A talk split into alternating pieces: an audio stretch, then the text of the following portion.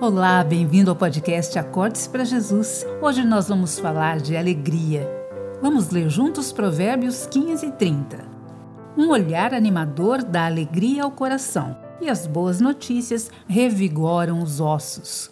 Como é bom conviver com pessoas que demonstram alegria com um simples olhar. Mesmo que não digam nada, quando chegam a um ambiente, os corações se alegram. Que nós sejamos assim portadores de alegria e boas notícias, mesmo quando as circunstâncias são desfavoráveis.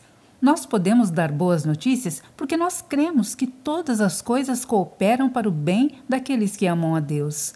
Ele é o nosso escudo, ele é a nossa proteção, nossa paz, nosso consolo e fortaleza.